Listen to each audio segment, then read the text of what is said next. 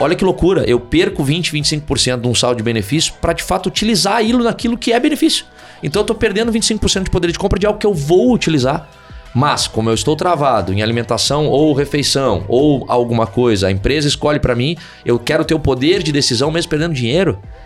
É, não faz sentido, é. né? Então por que não, não entregar o empoderamento da tomada de decisão na mão de quem? Para o usuário, né? Usa. Dá o poder de escolha. Uhum. O benefício deveria ser beneficiar aquele que usa. E na verdade a gente toma a decisão e tira o benefício dele. Este episódio da Você Está Contratado é patrocinado por Swile,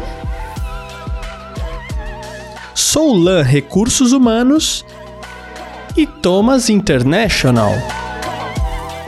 Olá, turma, sejam bem-vindos para mais um webcast da Você Está Contratado. Eu estou aqui com o Gederson e hoje a gente tem o meu xará, Marcelo Ramos, que é SVP, Senior Vice President de Produto e Parcerias da Swile. O cara veste a camisa, tá vendo ali é... no peito.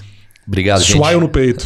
Vim fazer um merchan. É. Bacana, então, bem-vindo, Marcelo. Fala logo, o que, que faz a Swile? Vamos lá, a Swile é uma empresa de benefícios flexíveis, é, para ser direto.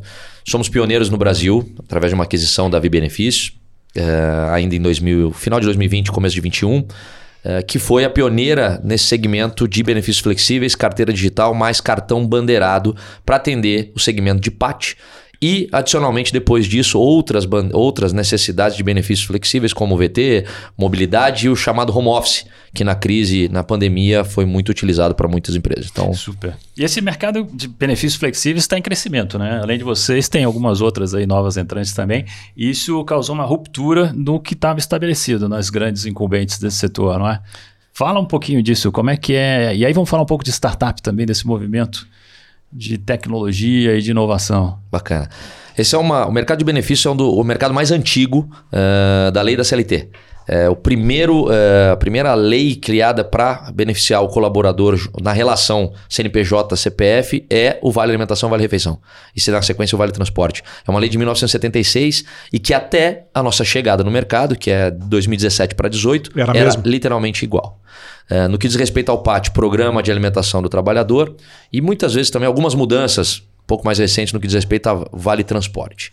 É, nós chegamos nesse mercado no entendimento de que essa relação precisa mudar. A relação corporativa de uma empresa com o seu usuário né, era muito fria. Como assim? Um mundo que começa a olhar cada vez mais para as individualidades, para as necessidades particulares. A empresa decide qual benefício eu vou ter? A empresa decide como ela vai dividir o meu vale alimentação e refeição no mundo que, principalmente diante da pandemia que, sou, que passamos ou ainda estamos né, passando, eu tenho uma definição entre eu tenho que escolher ou por que eu não posso hoje ir na, com minha turma de amigos almoçar e à noite pedir um delivery. Não faz parte e da usar, minha rotina. E usar o seu benefício. E usar né? meu benefício para isso. É, por que, que eu tenho que pensar também somente na hora de trabalho? E não posso usar isso depois. Quando eu falo sobre isso, eu digo que o mundo corporativo antes era mais homogêneo, né? Então, nós, bom, eu era, né? Diretor de recursos humanos, eu desenhava esses pacotes de benefícios. É. E a gente acabava tentando atender o, o, médio, a média, né? Que não existe. No final das contas, a gente já não, já não atendia a todos, né? E agora o mundo está muito mais complexo. Isso, o mundo corporativo mudou, né? O mundo mudou, é. não é o mundo corporativo que mudou. Então, assim, as figuras, né? A relação trabalho-casa, é, o que, que eu quero fazer, se eu quero comer ou se eu não quero comer. Porque antes, num, tempo bem recente, as pessoas inclusive levavam comida de casa, lembra disso? Que levavam, resolviam claro. comer no escritório, se alimentar no escritório, uma, uma comida feita em casa, e usar o, o cartão para um outro fim, enfim. É, então, essa. É, Bom, é... e isso é um dos problemas do pacote de benefício anterior também, né? As pessoas não usavam para o fim, para finalidade Vem, tinha até um, tinha um mercado, tem, né? Existe esse mercado ainda, infelizmente, né? Um mercado que chega a tirar 25% do poder de compra do colaborador quando ele vende seu benefício. Vende benefício. E é engraçado, por que, que ele vende? Porque aquele benefício não lhe atende. Exato. Se você for fazer uma conta hoje, uh, cerca de 30% do que as pessoas recebem de salário são utilizados para pacotes de alimentação, transporte, uh, moradia, internet, telefone tudo isso hoje pode ser amparado em leis que permitam você fazer isso dentro de um pacote de benefícios mais complexo ou mais completo. Então, eu, olha que loucura, eu perco 20, 25% de um saldo de benefício para de fato utilizar aquilo naquilo que é benefício. Então, eu estou perdendo 25% de poder de compra de algo que eu vou utilizar. Mas, como eu estou travado em alimentação ou refeição ou alguma coisa, a empresa escolhe para mim, eu quero ter o poder de decisão mesmo perdendo dinheiro. É, não faz sentido, né? Então por que não, não entregar o empoderamento da tomada de decisão na mão de quem Pro usuário, né? usa? Dá o poder de escolha. O benefício deveria ser beneficiar aquele que usa. E na verdade a gente toma a decisão e tira o benefício dele. Enfim, eu acho que isso é algo que vem até hoje, infelizmente acontece, mas com a chegada de players como a gente, eh, o mercado se autorregulamenta, né? E o mercado se regula, a ponto de, inclusive, eh, depois de muita luta, a final do ano passado, esse modelo de negócio que a gente, como toda tecnologia, ou talvez toda startup que disrupta um segmento, você trabalha numa, eu brinco que é uma linha gray zone, uma linha cinza. Essa linha cinza, para mim, é go, né? Porque se não tá escrito, não tá escrito nem que pode, nem que não pode. Então vai, né? Então vai. e aí você vai descobrindo as maneiras de você trazer eh, os argumentos e mostrar que é melhor que possa. Porque você traz benefícios para aqueles que de fato utilizam. Marcelo, isso foi, foi uma tendência mundial? Isso é, isso é coisa de Brasil? Como é? Porque nós brasileiros também costumamos sair na frente em várias E saímos. mudanças. Ah, saímos. E saímos. A primeira empresa, eh, e aí digo até por conhecimento, tá? Se tiver alguma outra, não chegou ao conhecimento do mercado, mas a primeira empresa que desenvolveu uma carteira de benefícios flexíveis, digitais inclusive, ainda antes do cartão, eh, e depois a primeira que também que viu a necessidade de colocar um cartão devido ao hábito do brasileiro, né? A gente está muito incrustado no hábito do cartão físico. Eh, fomos nós, na época, Vi Benefícios, hoje Swile, do Brasil, ainda em 2017. Em 2018, depois de um ano de luta junto ao Ministério do Trabalho, a gente aprovou no PAT a primeira carteira de benefícios flexíveis digitais do Brasil, abril de 2018.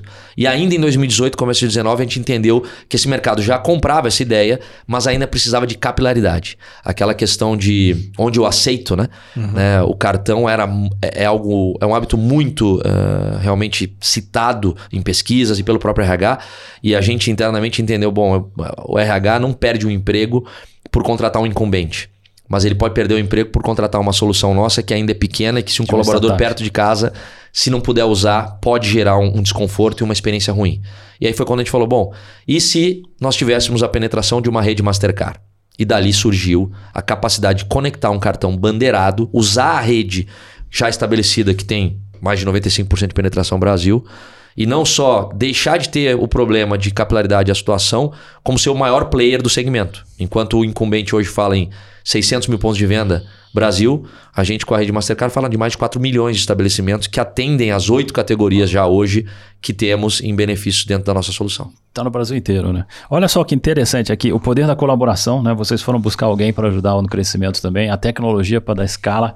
E outro ponto que eu quero trazer é que o interessante dessa ruptura de mercado, eh, além de vocês, outros players entraram, mas também isso provocou inovação por parte dos incumbentes, isso aumentou o mercado, né? Não tenha dúvida. Empresas que antes não davam benefícios para os seus funcionários, agora passaram a dar, porque está mais barato, está mais conveniente. Você sabe que o pessoal me pergunta, porque existe sempre uma tendência de quem tem um desenvolvimento que é disruptivo e de que cria, é, de que você não quer competição ou quer a competição por um período mais longo, de que eu gostaria de ter ficado mais tempo nesse mercado oceano azul sozinho e tal.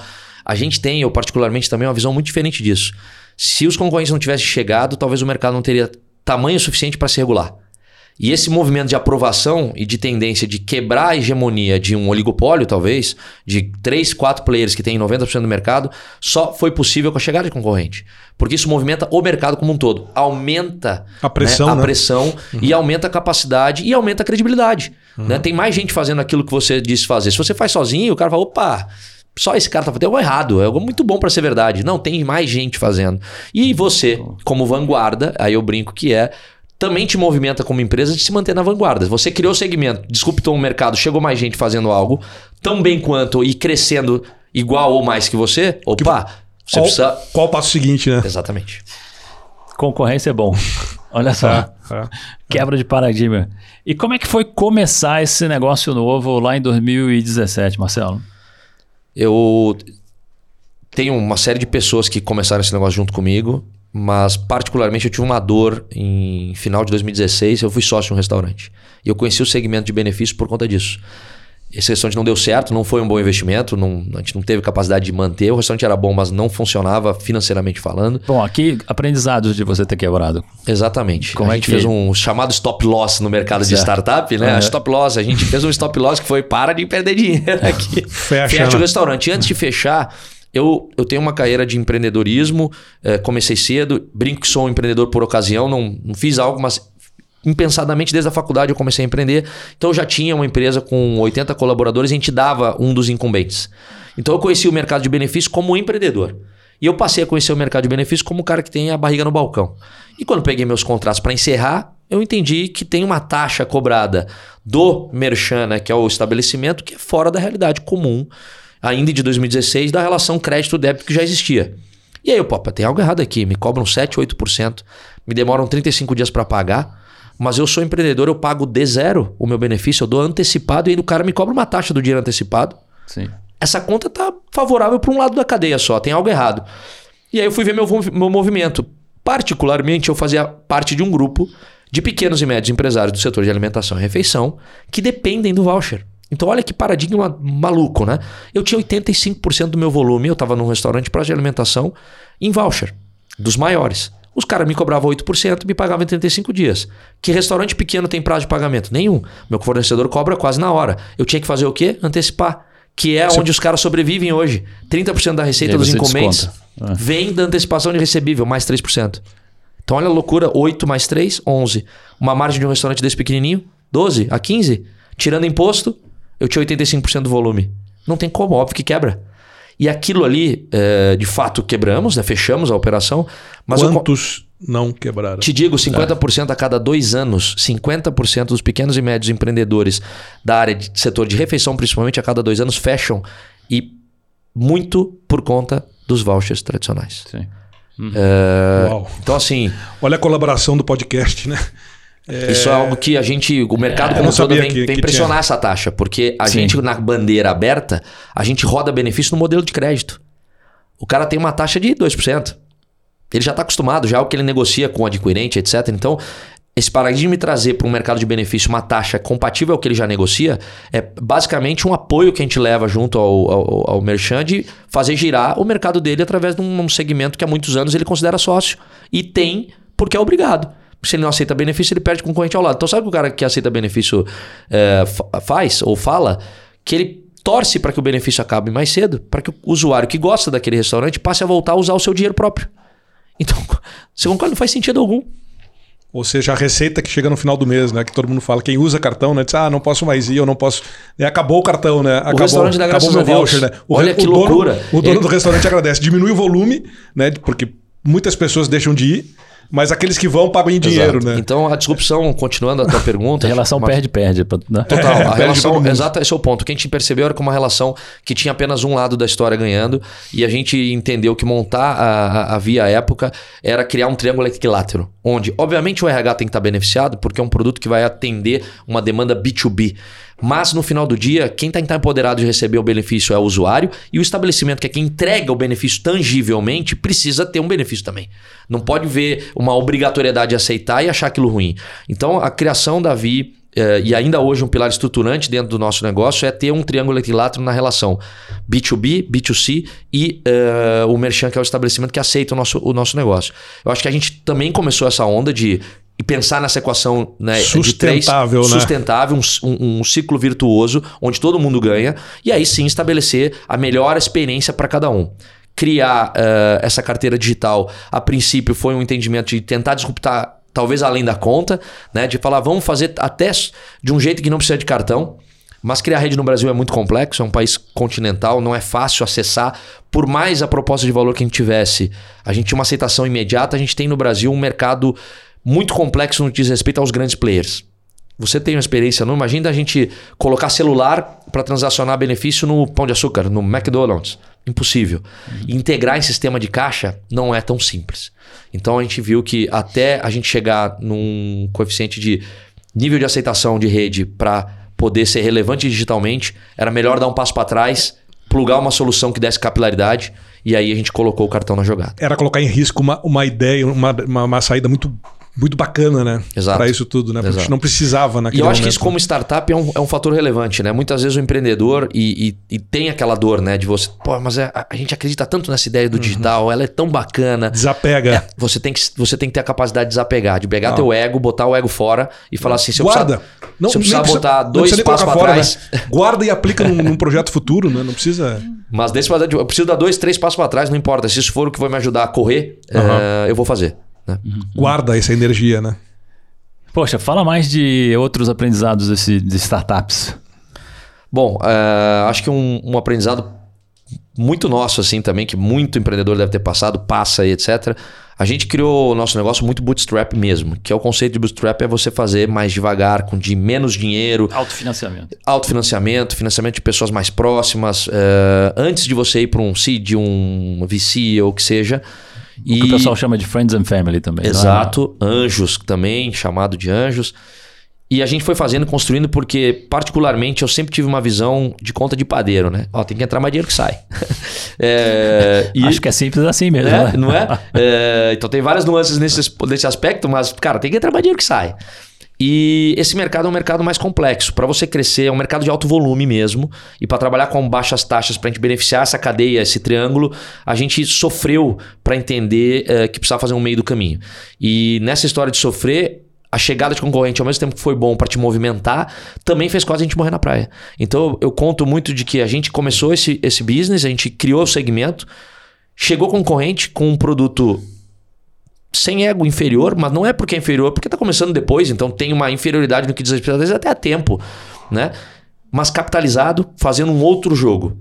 E quase a gente morre na praia porque é um mercado que se fecha, né? O mercado de investimento ele tem suas, uh, as suas uh, patotinhas, pode chamar assim, né? que são os relacionamentos e depois de você ter grandes players investindo em determinada ideia, você acaba fechando um pouco o mercado. Então, a gente, quando passou a bater em VC com a ideia um pouco mais fundamentada e etc., já tinham concorrentes capitalizados, fazendo um movimento como o nosso e a gente quase morre na praia.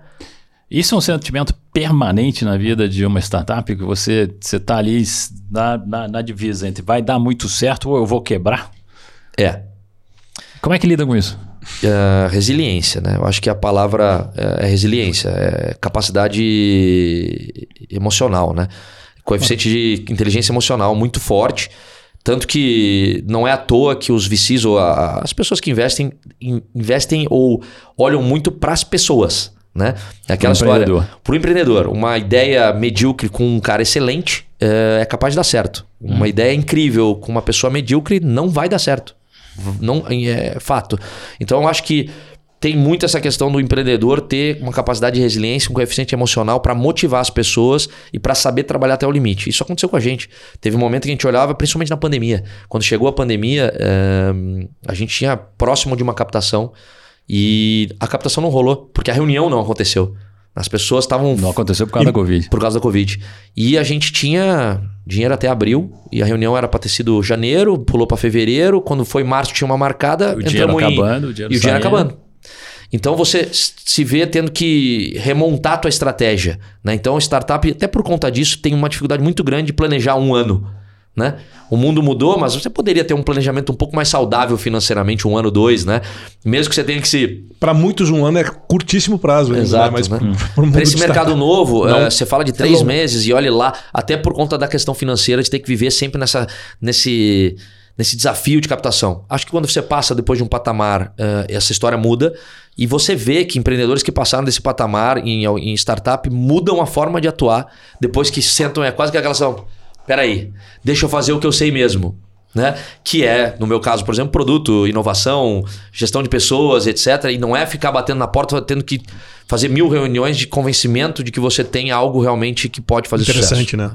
Mas mais do que resiliência, não é também o time das coisas? Também. Entendeu? Porque assim, você fala de resiliência, tá, mas a pessoa é um é resiliente, mas. Tem horas que perdeu, não dá. Cara, não, não dá. Não, Perdeu o time, né? Bom ponto que você falou. É. Não significa que o cara não tenha é, inteligência emocional, é. seja resiliente, que ele vai dar certo. Exato. Né? Ainda assim, é. tem muita ideia que não cara, deu certo por conta de que não teve capacidade de captação. É. Né? O tempo não chegou para aquela ideia. Às não deu, exato. É inovadora demais, tem que esperar um tempo para voltar no mercado. Nessa dificuldade toda, como é que vocês, vocês precisaram de gente para crescer, obviamente, não é? é? Como é que você atrai gente para o teu negócio? Eu acho que quando a ideia. Pro, propósito de valor, uh, e, e, isso tá, já está em alta faz um tempo. E eu acho que a startup se beneficia uh, disso, porque para você nascer com uma ideia disruptiva, que não seja disruptiva no que diz conceito de tecnologia, às vezes disrupção não é só embedar tecnologia, você mudar um processo, alguma coisa assim, uh, ou criar uma solução diferente, é você ter a capacidade de empatia, de mostrar que aquela sua ideia de fato pode mudar muita coisa. E aí as pessoas que entram com você, elas estão compradas de fato com o seu propósito.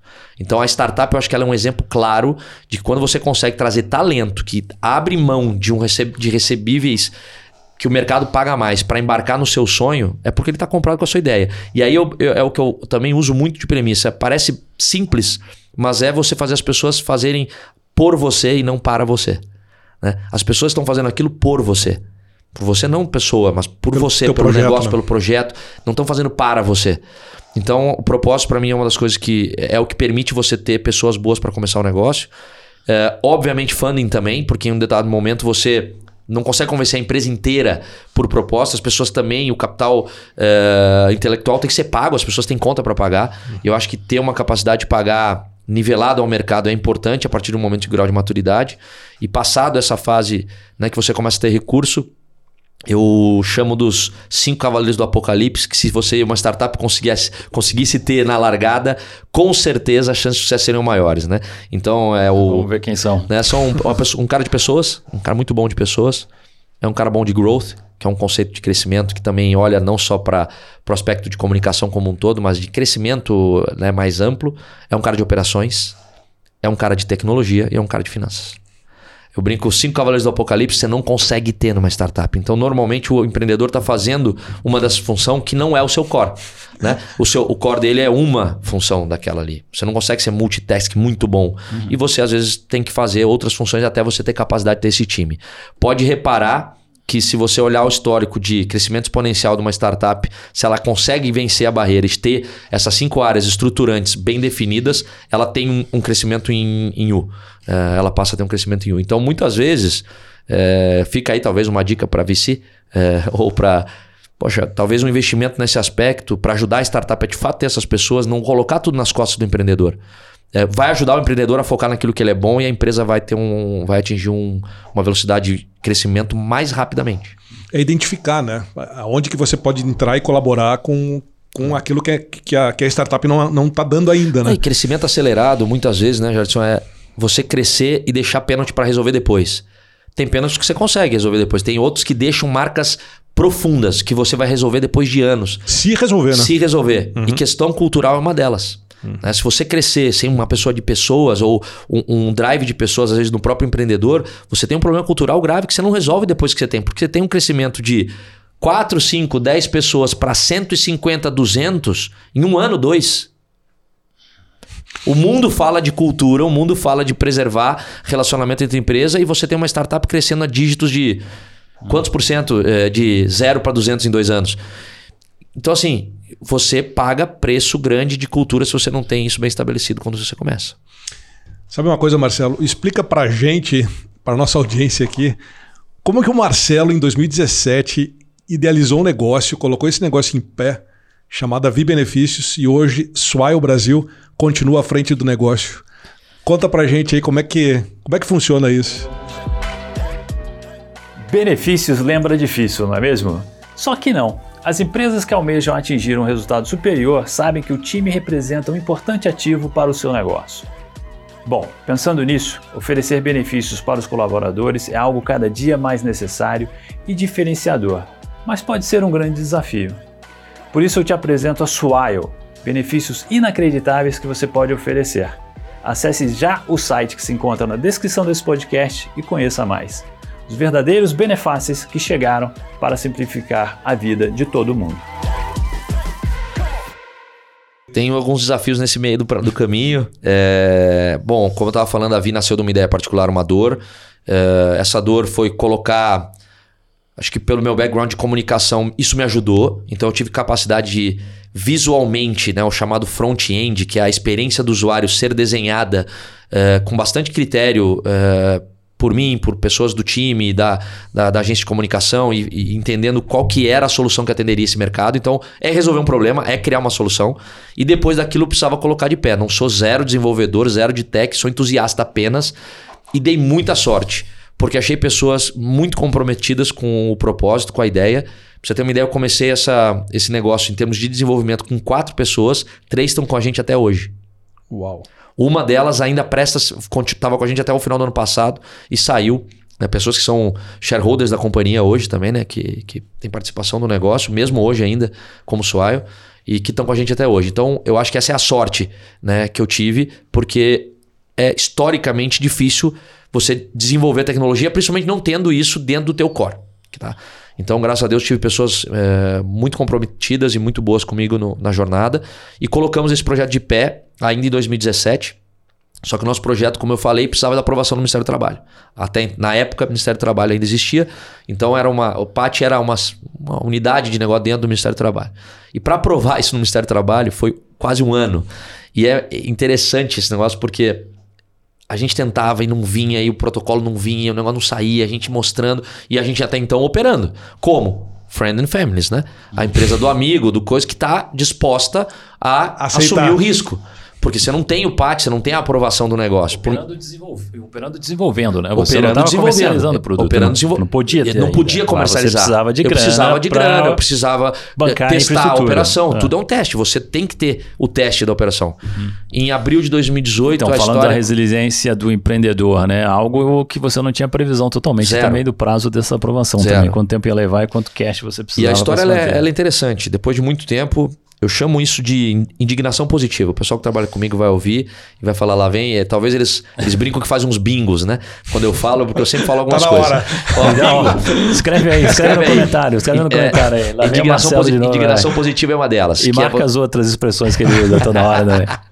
usar o problema para criar ah, uma solução ou para sair da zona de conforto ao invés de ao contrário, se conformar com aquilo e aceitar. né? Então, ah, eu peguei um voo, fui para Brasília, ah, sem reunião marcada, entrei lá no ministério, ah, lá. Desculpa falar, mas uma zona. Fui entrando. Quando eu vi, eu tava lá na portinha, sentadinho num sofá, o cara me perguntando o que eu ia fazer. Quem é eu quero senhor? falar com tá a esperando fulana. Eu quero falar com a fulana. Era uma moça. É, não vou citar nomes, mas a fulana. Deixa, deixa. né, a fulana não tá. Tá bom, sentei ali, eu vou esperar. Ela vai chegar, né? É, uma hora vai ter que chegar, espero, né? É, e ela passava a gente, eu falava assim, fulana, é a fulana? É a fulana até que, mas eu sou, então vem cá, olha só, eu sou o Marcelo, Davi Benefício, eu tenho um processo aqui há seis meses que ninguém me dá retorno. Eu, eu tô mandando e-mail, e tal, não, mas não, olha, então tem que marcar a reunião. Eu falei, gato, já tô aqui. ah, não, então vem cá. E sabe o que foi engraçado? Eu sentei com ela, em 15 minutos eu abri o aplicativo, eu mostrei o negócio, ela falou, nossa, isso é tudo que a gente pede, tudo que o mercado nos pede, tudo que os supermercados, restaurantes, que são muito mais fortes do que os incumbentes. Ah, os incumbentes são enormes, né? Faturam milhões, bilhões. Agora, quanto fatura uma rede de supermercadistas no Brasil como um todo? Todos os pequenos e médios restaurantes como um todo. Esses são aliados de um, de um, de um interesse de um projeto melhor. Então ela falou e, e foi engraçado. Eu mostrei, ela chamou mais gente. Quando eu vi, tinha 20 pessoas na sala de reunião, a gente mostrando o projeto. Ela, puta, como nome legal. Saí de lá. Era, eu não sei legal. exatamente dia, mas era segunda quinzena de, de abril, dia 24 de abril eh, do ano de 2018, a gente recebeu o, a- o ofício do PAT aprovando o nosso modelo de negócio. E dali, oficialmente, a gente começa a trabalhar. Indignação positiva. Ligação positiva. Marca um. Não, e, va- e vale a pena falar. A gente está aqui batendo um papo com Marcelo Ramos, atual Swile Brasil, é, criador da Vi Benefícios, hoje Swile Brasil. Muito bacana, Marcelo. Cara, é e aí, o teu próximo passo que tu me perguntou, como é que a gente chega até a Swile, né? Exato. Eu acho que Ou será que foi ao contrário? Será que a Suai chegou É, assim? eu É, acho como que que, a tem um- Swile descobriu a Vi Benefícios aqui no Brasil? A gente tava Swile é uma empresa francesa. Swile é uma né? empresa francesa e é interessante, ela começou comercialmente eh, também em 2018. Então, se você for falar comercialmente, a gente começa no mesmo ano. A gente começou antes no que diz respeito ao projeto, mas a Swile começou como launcher eh, na França em 2018 e também disruptando um mercado que lá ainda é mais atrasado que o nosso, por incrível que pareça, no, no que diz respeito à tecnologia. É papel. E na Os França vouchers são ainda os vouchers são papel e além de ser papel, é mais burocrático do que a gente porque tem uma limitação de valor. Então você pode receber um benefício que for, tem, se eu não me engano, 12 e alguma coisa euros que você pode gastar por dia. A- além disso, você tem que gastar o teu dinheiro. Então, olha só, o que, que a, a Lancher fez à época? Também pensou em criar uma solução digital. 12 euros você toma uma Coca-Cola, eu acho, né? É, No não sei a época como tava lá, mas enfim, é verdade. Se for para pensar, caro, é, é- é duro. Então o que, que acontece? O cara tem que usar o cartão próprio. Então o que, que a Swile, a Swile, na época, a Launcher fez? Ela pegou um produto de, de voucher e a plugou num cartão também bandeirado Mastercard e fez uma outra solução que aqui a gente não precisa, que é Paralelo isso. em paralelo, em paralelo comercialmente, começou em 2018, a gente começou comercialmente em 2018, porque só Sim. pôde oficialmente começar depois de abril. Aham. E eles, diferente da gente, fizeram uma solução que permite você ter os 12,90, 12x lá, que seja euros para usar. Só que como você não consegue comer com isso, sempre vai precisar gastar mais, você pode plugar o teu cartão físico numa operação e passa uma transação só no cartão é, Launcher. Então você vai lá, 20 euros, pagou 20 euros no cartão Launcher, hoje Swile, você tirava 12,90 do teu pacote de benefícios e a diferença do teu dinheiro. Então essa foi a inovação lá. E a gente veio caminhando em paralelo. Ainda em 2018, final de 2018, um dos meus co-founders, é, o Dudu Aidar, teve na França e conheceu a Launcher. E foi lá, bateu papo, mas até então, nessa que, época... Que repete o ano, que ano foi isso? 2018. Tá. É, no final de 2018. E ele foi lá conhecer porque a gente já tinha visto reportagem e, poxa, mandou mensagem, né? Vamos trocar experiência, vamos ver como vocês estão fazendo aí e tal. E nos receberam super bem. E ele voltou e falou: ah, legal e tal, mas eles estão focado lá, a gente tá focado aqui. E o negócio foi. Vida que segue. Vida que segue. Como é que mudou essa história? A, a Swile, né? Ex-Launcher, mas a Swile, já como Swile, tem um histórico diferente de captação que a gente. Enquanto eu contei que a gente veio num conceito mais bootstrap, o fundador da Launcher, que é o Luick, atual CEO da companhia, é, já tinha um histórico o chamado track record, né, que é o histórico de, do empreendedor. Ele já tinha feito uma empresa, tinha vendido ela em 2017, 16 para 17, que é a TITS, que é uma empresa grande de, de marketing de performance, de comunicação. E, e quando criou a Swile, começou com muito funding. A Swile começou com na casa de 30 milhões de euros de investimento como launcher. Então é outra história. É uma história que você começa tendo os cinco cavaleiros do apocalipse na largada, né? Pum, eu nasço já com uma estrutura vestidos com armadura e, e seus você, cavalos também. E vou né? te falar, é forte, né? parece besta, mas nesse caso, olha a diferença que fez. A gente tem um histórico de crescimento completamente numa curva diferente. A Swile tem um crescimento mais acelerado, uhum. uh, a gente tem um crescimento numa curva menor. Uh, e ainda em 2020, plena pandemia, a Swile anuncia uma captação de, 2000, de 2020 de 78 milhões de euros. E nessa captação anuncia Brasil. E aí eu. Que, que, eles queriam entrar no Brasil. Entrar no Brasil. Eu falo, opa. Agora. Tem um, nós estamos no meio de um pitch de vendas para captação. Bota a Swile como player entrante e vamos acelerar o nosso movimento porque os caras estão capitalizados e o produto dos caras é interessante. Mercado no Brasil não é tão simples, a gente sabe, mas vai ser mais um player que vai chegar. Já tinha, estava chegando os outros players. A gente falou, ó, tem dois players chegando no Brasil já, capitalizados. Tem um outro player capitalizado lá fora dizendo que o Brasil é o maior mercado, ele vai entrar. A gente foi o primeiro, a gente tem ainda o melhor produto, a gente tem que acelerar. E aí a gente começou a acelerar o pitch eh, de, de, de vendas para captação. Uh, a gente já estava num meio de uma pandemia para o final do ano uh, e a gente cresceu muito nesse. Infelizmente, a pandemia trouxe um lado positivo pra gente. Negócio, né? A gente viu muita empresa com o colaborador em casa sem poder usar o benefício, aí o cara começa a fazer o quê? Procurar soluções. Quem tava lá? Nós. Uhum. Troca o teu VA pelo VR na hora. Na realidade, você tem um VA, VR conjugado. O pessoal não estava usando mais o Vale Transporte? O pessoal não estava usando o Vale Transporte. Você o que ele estava usando, Xará? Estava usando a internet, estava usando telefone e precisava de cadeira, precisava de mesa. O cara estava trabalhando torto em casa. O que, que você faz? Transfere o benefício para um auxílio home office. A, Vi, a época foi o primeiro auxílio home office. Uh, a gente saiu ainda na pandemia, no mês de março, com a solução.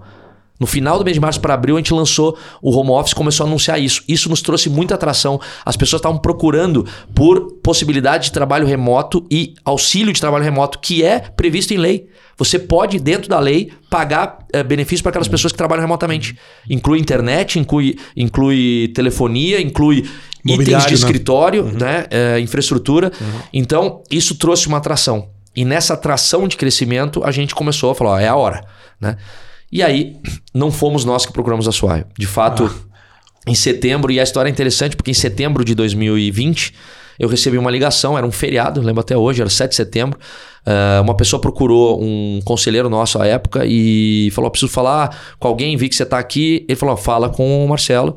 Uh, e essa pessoa me ligou. E dali a gente começou uma negociação.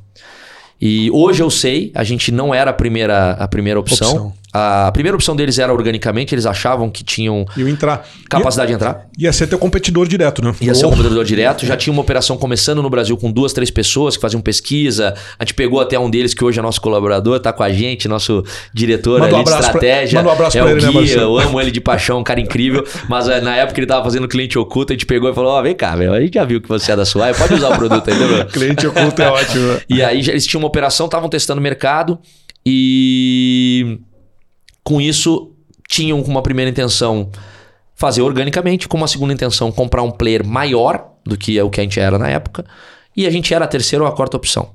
Tanto que é, a gente marcou, ficou falando de setembro até novembro, o negócio não ia, e a gente tinha na manga uma outra solução. Eu tinha um term sheet de um banco estratégico digital, querendo fazer negócio. E eu falei: olha, eu não vou viver mais essa história de virar o ano sem saber se eu tenho dinheiro para pagar salário em abril. já Mar... passei isso agora. O Marcelo é. Resiliente já acaba Acabou, Marcelo, em dezembro, né? O Marcelo surtou. então. Depois é, de três anos, cara, é, também. Né? né eu preciso. E eu tenho um term sheet, eu não vou dar para trás. O term sheet vencia. Né, a, a, eu tinha que dar um ok até 28 de dezembro. E aí eu dei um truque e falei: ó, gente, não dá. Ah, então tá bom, faz o seguinte: reunião presencial com todos os uh, VPs aqui, dia 17 de dezembro. Puta, 17 Onde? de dezembro era uma quinta, se eu não me engano, aqui, tá?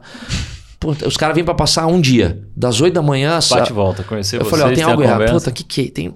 Não tô entendendo. Esses caras vêm da França para passar um dia. Já me alguma coisa me dizia que não era só a gente que eles estavam vindo ver, né?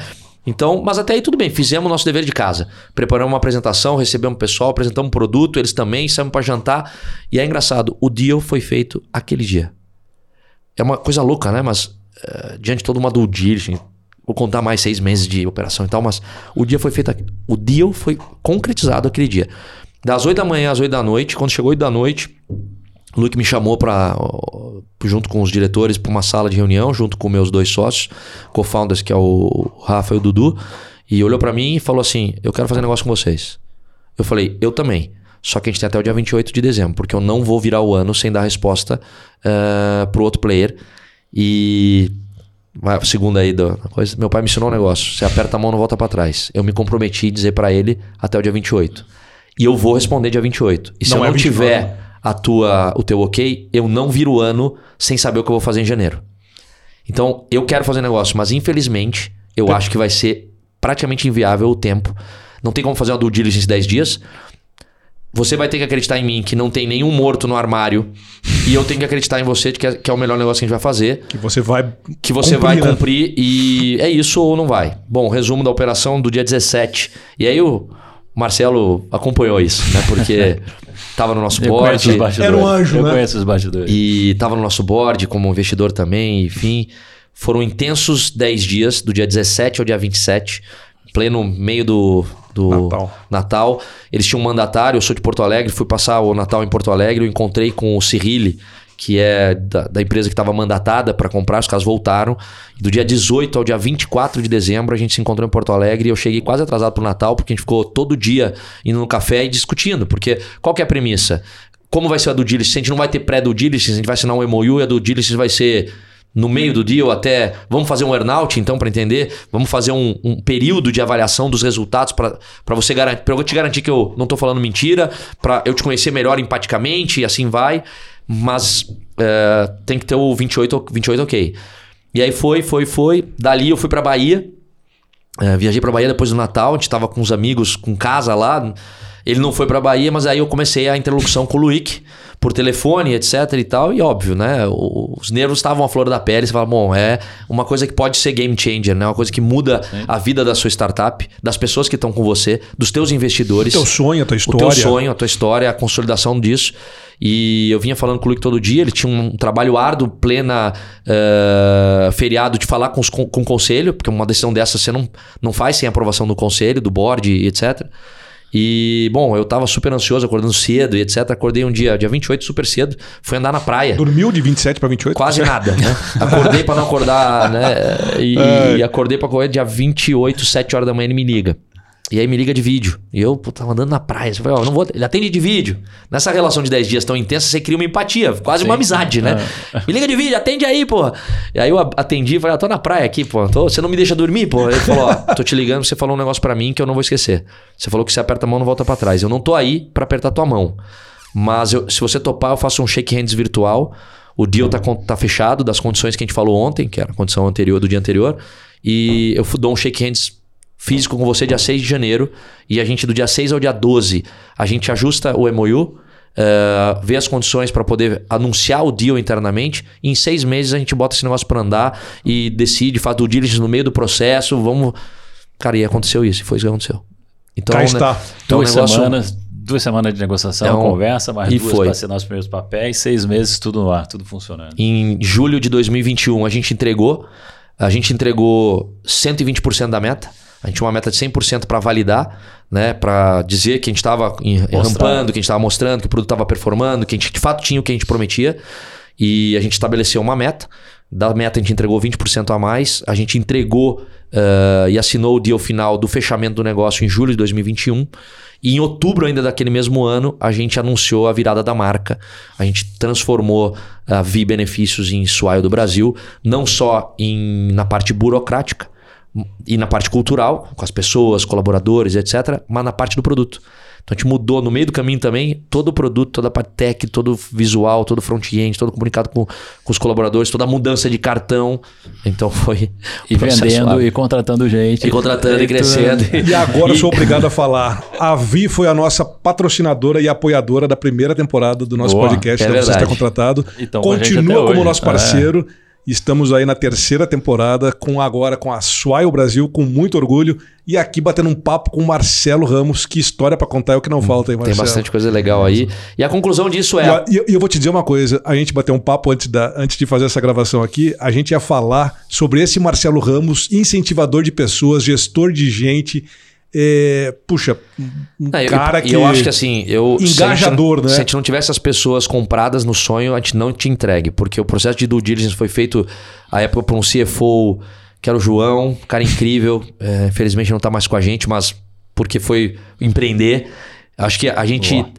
Hoje a gente tem muita história legal de pessoas que viram, construíram, estavam com a gente, que foram empreender, que ganharam junto, que fizeram parte, que vestiram participação, que acho que essa questão de você sozinho vai rápido, junto vai mais longe, a gente prova na prática é, E o aprendizado para todo mundo, hein, para todo mundo um negócio Cara, maluco. Pra fechar, fala de alguns aprendizados aí, dá algumas recomendações pra quem tá nessa empreitada também. Puta, é difícil dar. Se, der, se conselho fosse bom, se dava, né? Vamos combinar. Mas enfim, o que eu posso dizer do meu lado. Mais uma? Essa é mais uma expressão que o pessoal reconhece lá. Marca aí nos A comentários. outra que, eu já falei que tem que marcar é de as pessoas fazerem por você e não para você. Sim. Essa é uma Ah, também. boa. É, mas enfim, eu acho que os, os principais aprendizados, até para fechar esse ciclo, que eu acho que é legal, é um aprendizado que eu tô tendo, né? A gente fez um M&A, né? Ah, no, o M&A, no final das contas, eu aprendi na prática que o maior compra o menor. não é uma fusão. Fusão você é uma... fundi- Não, maior compra o menor. A gente era menor, a gente foi vendido. É, o que, que é fazer um M&A? É você se tornar só- sócio eh, de algo maior. Você é, crescer o sonho. Então, eu acho que no nosso caso, um dos grandes aprendizados de fazer isso é você entender que você tem sempre a capacidade de ampliar e amplificar o seu sonho. Mas ao mesmo tempo, no meio do caminho, você tem que ter as celebrações e as comemorações dos feitos. É muito comum a gente alcançar os objetivos ou estar perto de alcançar objetivos que lá atrás eram grandes, mas quando você está perto, você fala: Não, isso aqui era obrigação, eu tinha que chegar aqui. Aí você não comemora, você não celebra. Mas quando você seta- setou aquele, aquela meta, ela era enorme, ela era um negócio longínquo, Inatingível, inatingível. E você chegou lá. Então, acho que um dos grandes aprendizados é celebrar mais, você comemorar esses, esses achievements, né, os- as conquistas, e, é tudo, e tudo bem. Você vai estar sempre reprojetando o seu sonho e você sempre pode sonhar maior. Você sempre pode ser melhor no dia seguinte o que você foi ontem. Né? E isso é um, um aprendizado. Eh, eu acho que isso também, eh, ter pessoas excelentes, né? É o que faz você chegar lá. Então, nível baixo de ego para quem quer empreender, todo mundo tem. É natural, é bom até um certo ponto. Tá, tá ligado à autoestima, à autoconfiança, não é? Mas também ser capaz de colocar o, o ego no bolso. Então, é, enquanto não cabe nos dois, um, num bolso as duas coisas, ego e dinheiro. Não cabe. Você tem que escolher qual que você quer naquela hora. Então, tem que tirar o ego. Quer botar um pouco de dinheiro no bolso? Baixa o teu nível de ego, vai pra frente, aprende. é, saiba que você pode melhorar, pode aprender cada dia mais.